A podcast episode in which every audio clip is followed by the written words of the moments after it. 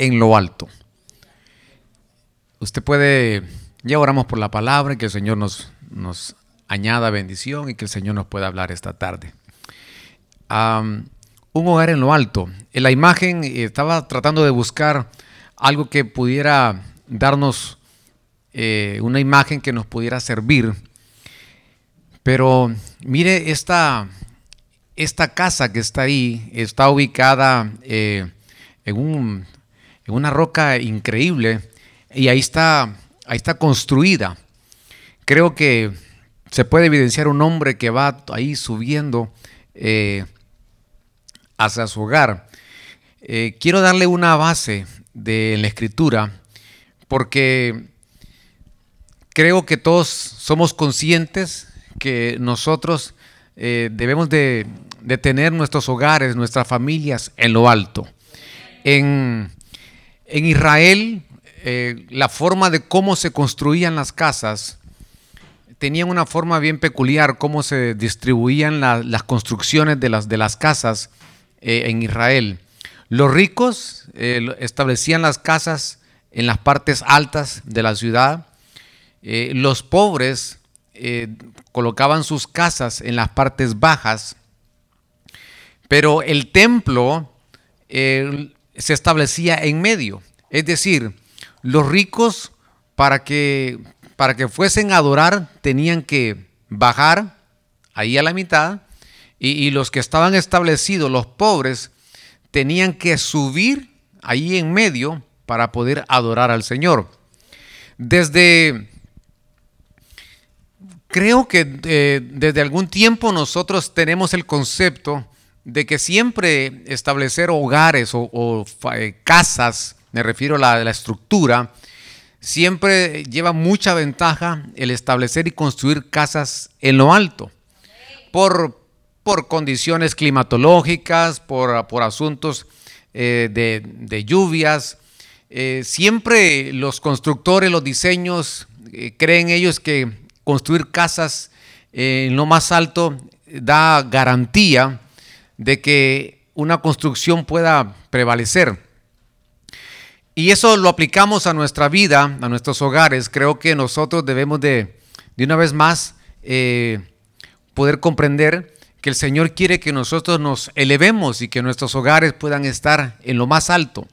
En el libro de Salmos, capítulo 121, verso 1 y verso 2, dice, canto, mire cómo comienza, canto de ascenso gradual. Me, gustó esto porque estos... Eh, bueno, le damos la bienvenida a los que están, están sintonizando hoy también, a los que estamos a través del Facebook también, y le damos la bienvenida a ellos y le mandamos un saludo. Y este, este capítulo 121 de Salmos me gustó porque si usted nota, comienza con canto de ascenso gradual. Desde el, ciento, desde el 120, del libro de Salmos, 120 al 134, si usted eh, quiere revisarlo al llegar a casa, se da cuenta que esos 15 salmos son los únicos 15 salmos de todos los, los capítulos que tiene Salmos que comienzan así, canto de ascenso gradual. Alzaré mis ojos a los montes, ¿de dónde vendrá mi socorro? Verso 2, mi socorro viene de Jehová, que hizo los cielos y la tierra. Ahora, cada una de estas 15 enseñanzas eh, nos hablan eh, de algo doctrinal. Y esos 15 salmos, repito, desde el Salmo 120 hasta el Salmo 134, así comienzan. Canto de ascenso gradual. La pregunta es, ¿por qué comienzan estos salmos así? Canto de ascenso gradual. Los estudiosos dicen que creen ellos que se refiere a que Israel subía una vez al año a Jerusalén. Una vez al año subía Israel para celebrar, para celebrarle fiesta al Señor. Recordemos que ellos tienen sus propias celebraciones, que para nosotros es una figura, una aplicación. Pero ellos subían una vez al año a Jerusalén y ahí ellos celebraban estas fiestas y por eso estos salmos comienzan de esa manera. Otros estudiosos dicen que estos 15 salmos comienzan canto de ascenso gradual porque se refiere al templo donde ellos subían al templo de Dios y eran 15 gradas, donde ellos iban subiendo grada por grada hasta llegar donde querían llegar. En cualquiera de las interpretaciones o estudios, cuando se refieren a estos salmos, no cabe duda que nos está diciendo, de, nos está hablando de un ascenso, nos está hablando de algo que nosotros tenemos que eh, llegar, subir, ir hacia lo alto. Ahora, si usted es cuidadoso en estos dos versos, él se está haciendo una pregunta. El salmista dice, alzaré mis ojos a los montes. Y él, él se hace la pregunta. Él no está hablando con nadie más. Él se está hablando él mismo. Dice, ¿de dónde vendrá mi socorro? Ahora él se hace la pregunta y él mismo se contesta la pregunta. Mi socorro viene de Jehová que hizo los cielos y la tierra. Es decir, el salmista, lo primero, eh, lo interesante aquí es que él, no está hablando con nadie, sino que él está hablándose a él mismo. Él, dice, él se pregunta, eh, ¿de dónde? Él alza sus ojos. Lo primero que hace es alzar sus ojos a los montes, a una altura, y él mismo se pregunta, ¿de dónde, de dónde vendrá mi socorro? Y él mismo, hablando con él mismo, él se contesta y dice, mi socorro viene del Señor. ¿Cuántos decimos amén? Aleluya. Lo primero, lo primero que puedo ver es que para que nosotros tengamos un hogar o deseemos tener un hogar en lo alto, primero nosotros tenemos que creerlo dentro de nuestro ser. Primero nosotros tenemos que estar convencidos que, necesitamos eh, llevar nuestras familias y nuestros hogares a las alturas. Que, primero tiene que ser algo que esté dentro de nuestro ser, que el mejor lugar donde nuestros hogares, donde, donde nuestras familias pueden estar, es en lo alto. Entonces, hablemos algunos versos que nos van a dar alguna enseñanza esta tarde acerca de hogares en lo alto. En 1 Reyes capítulo 17, verso 19 dice, y él le respondió, dame a tu hijo. Y él lo tomó de su regazo y lo llevó a la cámara alta donde él vivía y lo acostó sobre su propia cama. Bueno, estos pasajes usted los conoce muy bien. El profeta eh, llega y el Señor le da una orden, ve a Zarepta y ahí vas a encontrar una viuda que tiene una necesidad. Y ahí va el hombre de Dios, este profeta de Dios. Y ahí hace un milagro de multiplicación. Eh, ahí había, de pronto se inicia un negocio en esa mujer, después de estar muy necesitada. Pero bueno, el Señor le suple de una forma maravillosa. Y hay que hablar mucho acerca del milagro, esta viuda de Sarepta. Y este, este profeta le da un lugar en la casa de esta viuda. Y ahí le preparan a él un lugar donde él, donde él pueda quedarse ahí en, esa, en, esa, en ese hogar, en esa casa. Es interesante que lo llevan a una cámara alta, lo llevan a un lugar donde él va a dormir y ese lugar está en las partes altas. De pronto sucede lo inesperado, el hijo de esta mujer eh, muere. Y ahora ella tiene una necesidad y, y el Señor usa este hombre de Dios. Dice la palabra del Señor que el profeta se recostó tres veces sobre el cuerpo de, ese, de ese hijo y que el Señor hizo un milagro y ese hijo volvió a la vida. Ahora, este milagro de volver a la vida, este milagro de, de, resurrección, si podemos llamarle, ¿dónde lo vio? En las alturas. Hay un lugar donde nosotros podemos ver que la gente pueda volver a la vida.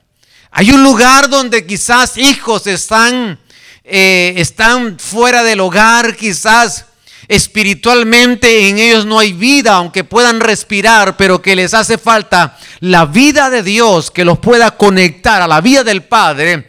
Pero hay un lugar donde nosotros podemos ver resurrecciones. Hay un lugar donde se instala el espíritu de vida y aquel que estuvo muerto de pronto va a vivir por el poder de su palabra. Y ese lugar es en las alturas.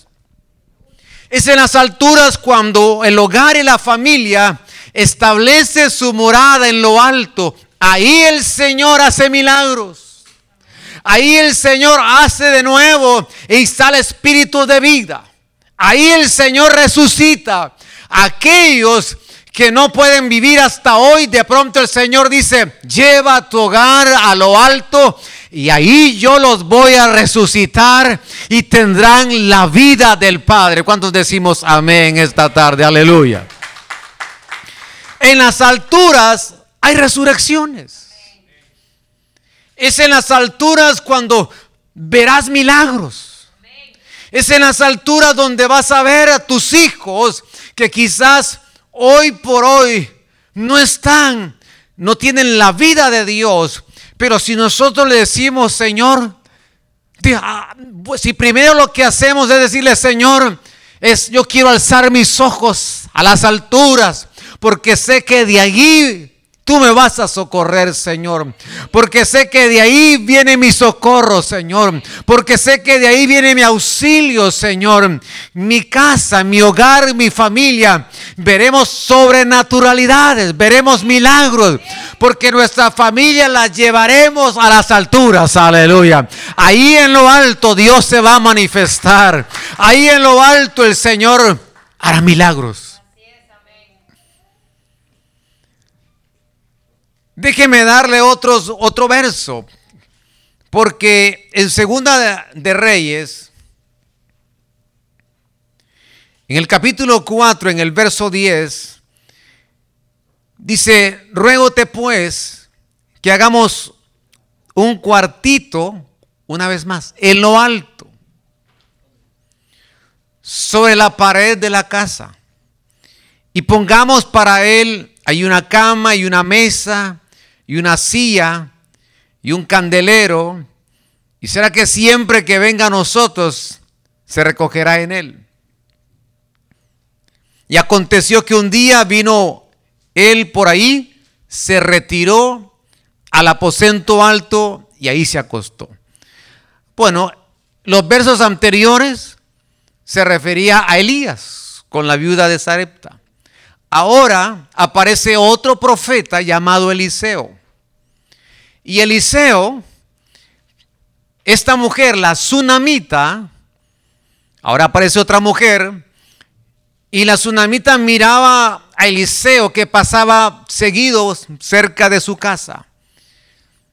Y ahora la tsunamita habla con el esposo y le dice, mira, eh, qué, qué interesante que habló con el esposo, tomó en cuenta a su esposo y habla con él y le dice, mira, este hombre que veo por ahí, eh, veo que es un hombre de Dios. Ah, vino como una intuición, una revelación, si usted quiere llamarle, a la tsunamita, porque miraba a Eliseo pasar por ahí y dice esta mujer, hagámosle un lugar donde este hombre pueda quedarse.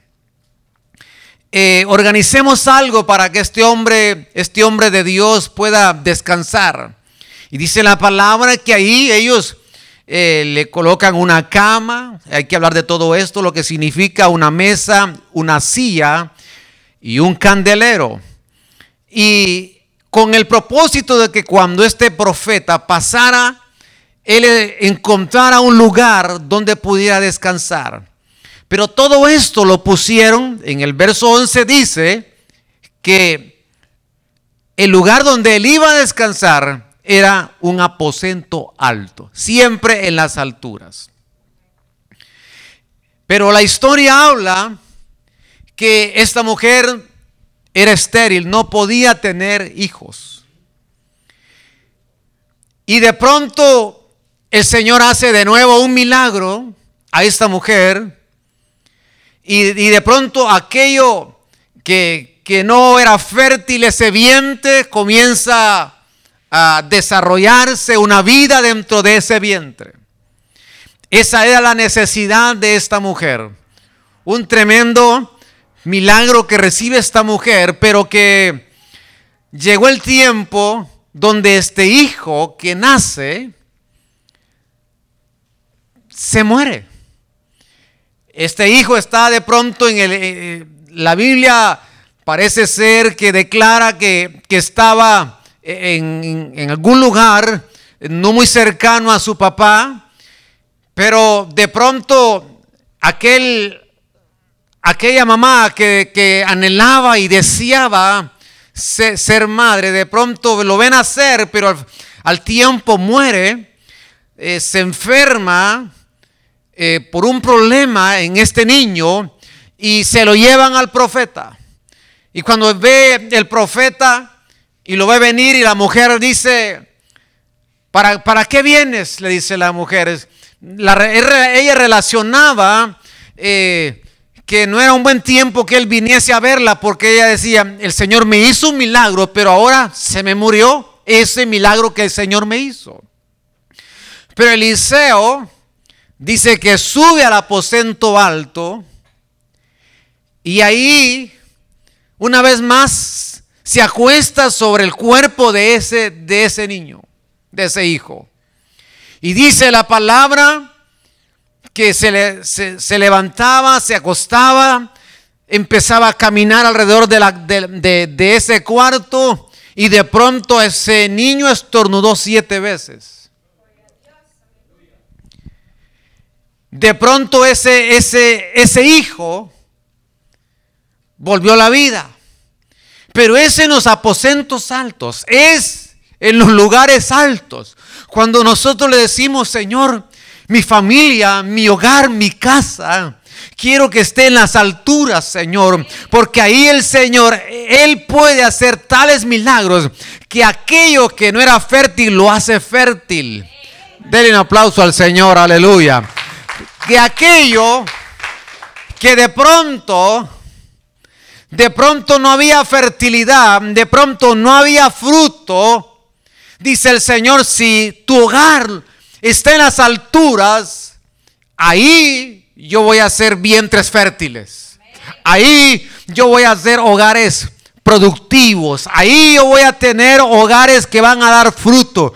Tus hijos van a dar fruto. Tu esposo por el cual has estado orando, por esa esposa que has estado orando, van a fructificar por el poder del nombre del Señor, porque nuestros hogares y nuestras familias los llevaremos a las alturas. Ahí vas a ver el fruto, el fruto por el cual has estado orando, el fruto por el cual has estado pidiéndole, suplicándole al Señor.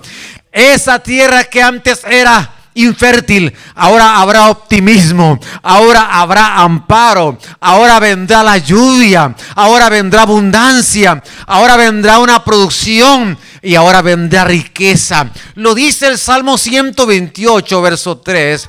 Dice, mira qué tan fértil será tu casa, que tu mujer será como fecunda vid.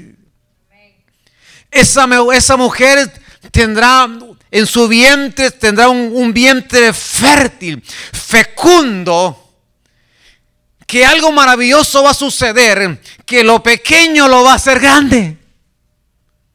Porque así es la bendición que Dios les ha dado a las mujeres. Es que una semilla se coloca en ese vientre. Pero qué maravilloso que el Señor comienza a hacer una obra y esos vientres empiezan a crecer y se empiezan a desarrollar y ahí se empiezan a crecer y desarrollar frutos, hijos que van a temer el nombre del Señor, que van a servir al Señor. Y dice la palabra que la mujer, esa mujer será como una fecunda vid una, habrá gozo, habrá alegría en el interior de tu casa. Esos hijos van a ser productivos, serán como las plantas de olivo alrededor de tu mesa. Y el olivo, lo que habla la escritura en jueces es que los hijos honran a Dios y honran a los padres.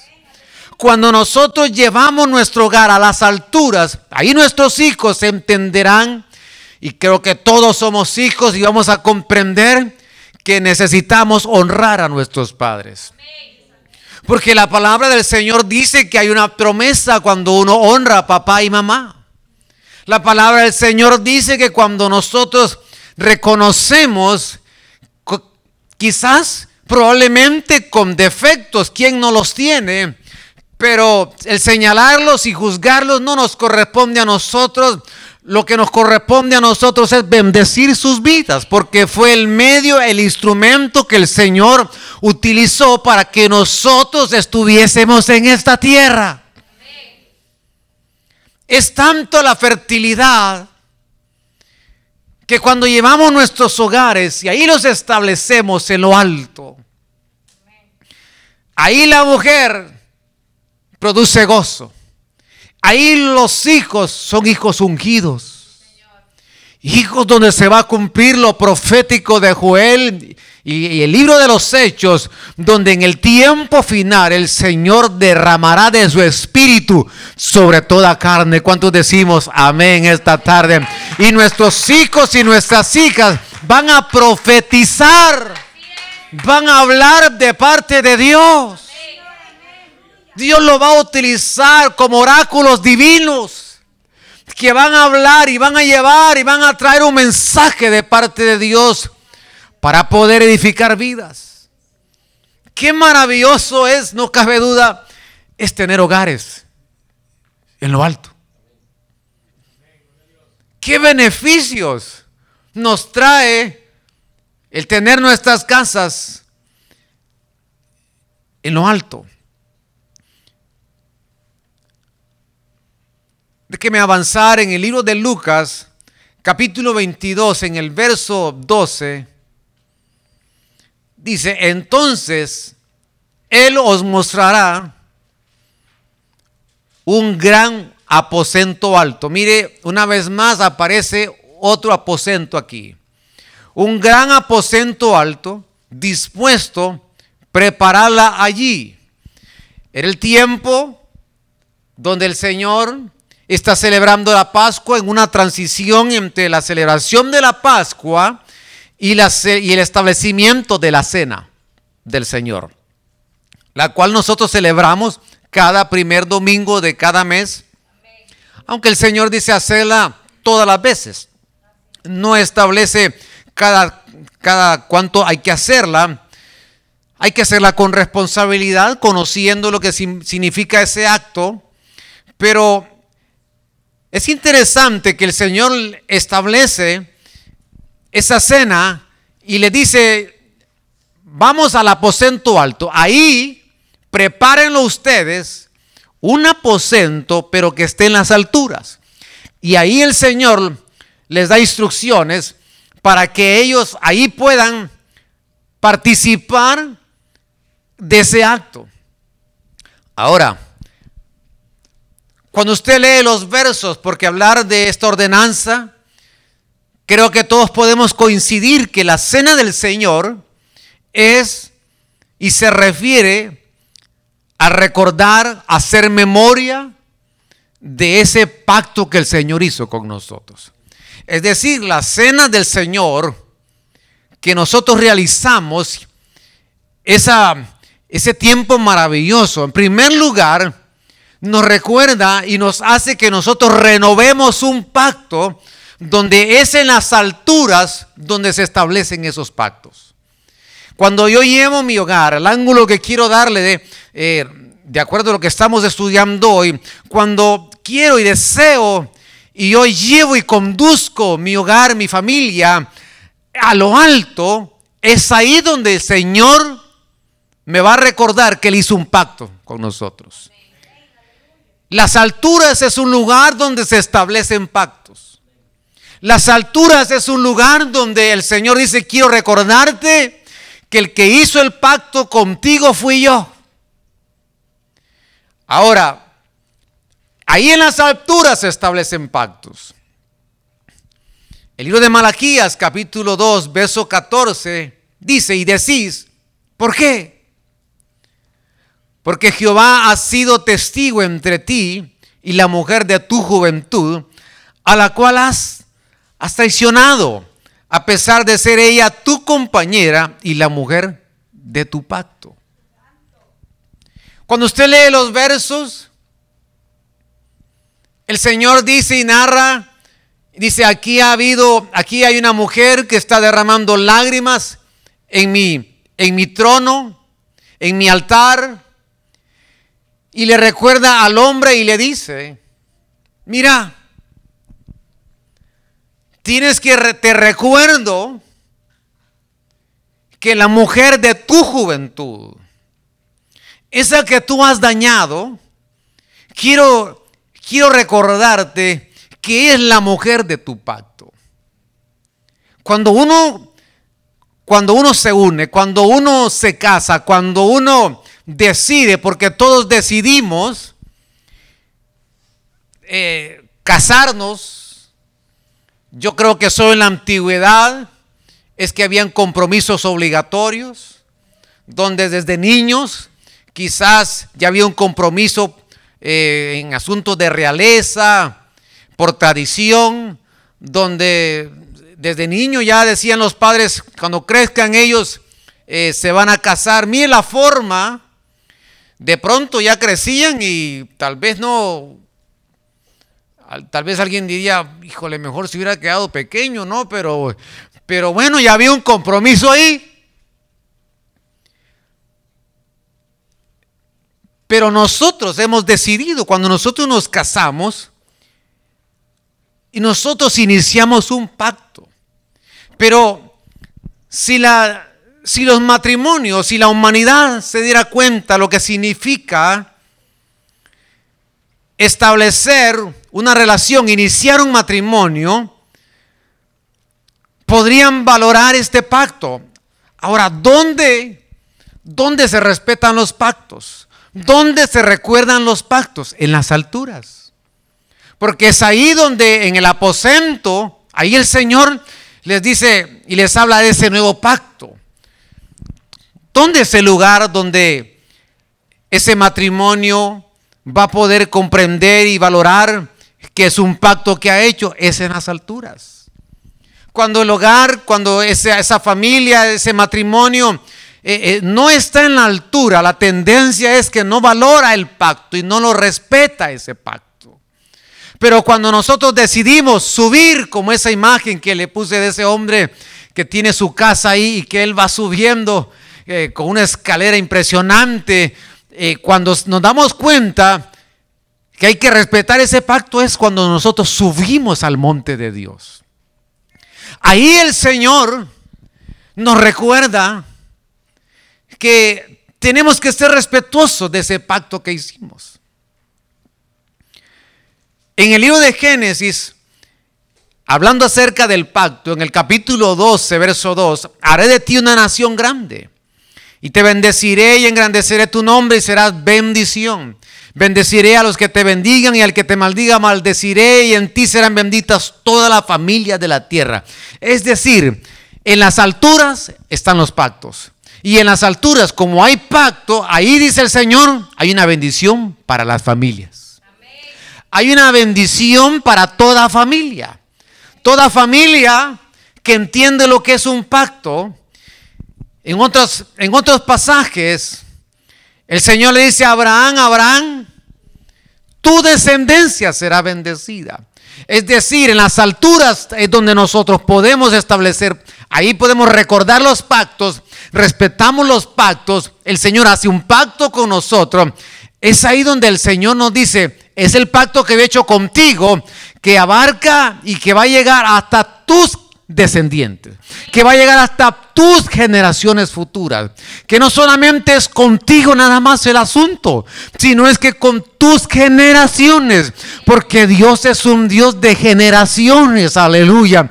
Esa es la esperanza que nosotros tenemos ahí. Hay estudios, quizás en otra ocasión se lo voy a mostrar, de una familia estadounidense que empezaron a investigar por qué esa familia habían sido hombres y hasta la fecha familias reconocidas, eh, predicadores, pastores, asesores de presidentes en los Estados Unidos, eh, abogados, doctores. Se le llamó la atención el por qué esa familia, ese apellido, era muy reconocido en, en la sociedad en los Estados Unidos. Un día le voy a mostrar ese estudio, pero la conclusión es que todo nació de una pareja donde esa pareja decidió decidió que su matrimonio estaría en las alturas. Decidió que su matrimonio lo llevaría a lo más alto donde Dios quiere que estemos. Eso le trajo una bendición a sus generaciones, que impactó y se realizó un estudio de ese, de ese matrimonio. Yo creo que Dios ha hecho un pacto con nosotros y un pacto generacional, donde nuestra presencia en la casa de Dios viene y nos lleva y nos conduce a tener bendiciones futuras, presentes y futuras, que dice la palabra del Señor, que los hijos van a poseer la puerta de nuestros enemigos. ¿Cuántos creemos esta tarde? Aleluya. Donde ellos, donde tú, donde el enemigo te quiso vencer, nuestros hijos serán más que vencedores, nuestras generaciones. Aleluya. Le damos gloria al Señor esta tarde. Ahora, hay un pacto en las alturas. En el verso 5 dice, Ahora pues, si en verdad escucháis mi voz y guardáis mi pacto, es que el Señor, cuando el Señor nos llamó, Él hizo un pacto con nosotros. Nosotros tenemos que respetar ese pacto. Seréis mi especial, ¿qué, ¿qué somos para el Señor? Especial tesoro entre todos los pueblos porque mía es toda la tierra. Yo no sé dónde viene usted, dónde nació, en qué lugar. Quizás un lugar sencillo, prominente, pero no el origen de dónde salimos. Dice el Señor, cuando yo hago un pacto contigo, quiero que comprendas que eres un tesoro especial para mí. Que eres tan especial para mí Eres diferente a, los otros pueblos. Por eso nosotros no podemos, nosotros somos una creación diferente. Usted mira, pastor, pero los demás tienen los mismos sentidos que tenemos nosotros. Yo solo puedo comprobar en la escritura que Dios ha hecho un pacto con nosotros que no lo hizo con nadie más. Ningún otro pueblo. Porque dice el Señor, donde ustedes no eran pueblo, yo los haré mi pueblo. Donde ustedes no eran nación, ustedes serán mi nación, pueblo adquirido. Yo los adquirí. Son míos, me pertenecen y son de especial tesoro que dice que seréis para mí un reino de sacerdotes. Cuando yo llevo mi hogar a las alturas, oiga esto, cuando yo llevo mi casa a lo más alto, ahí el Señor hace un pacto y se establecen pactos. Y dice el Señor, y el pacto que yo establezco contigo, entre otras cosas, es que yo te llamo a mi sacerdocio, que seas mi sacerdote, que el Señor, mire, eres, somos tan especial por eso en la antigüedad, los que venían de la tribu de Leví, estos eran de los, 25 años en adelante, los preparaban para que fuesen sacerdotes y los más prominentes los llevaban a ser sumos sacerdotes después de los 30 años. Pero no importa nuestro linaje, nuestro apellido, aunque nosotros no, no, no venimos de la tribu de Leví, dice el Señor, si llevas tu hogar, un hogar en la altura, es un hogar donde yo establezco sacerdotes, donde yo llamo al sacerdocio, donde yo llamo hombres y mujeres que sean mis sacerdotes. Amado hermano, al revisar los sacerdotes en la palabra de Dios, usted se va a dar cuenta que eran especiales para Dios. Ellos eran los que llevaban la ofrenda del pueblo una vez al año. Nadie más podía entrar al lugar santísimo. Nadie más podía experimentar la Shekinah, la gloria de Dios. Al salir, querían saber qué experimentaba ese sacerdote.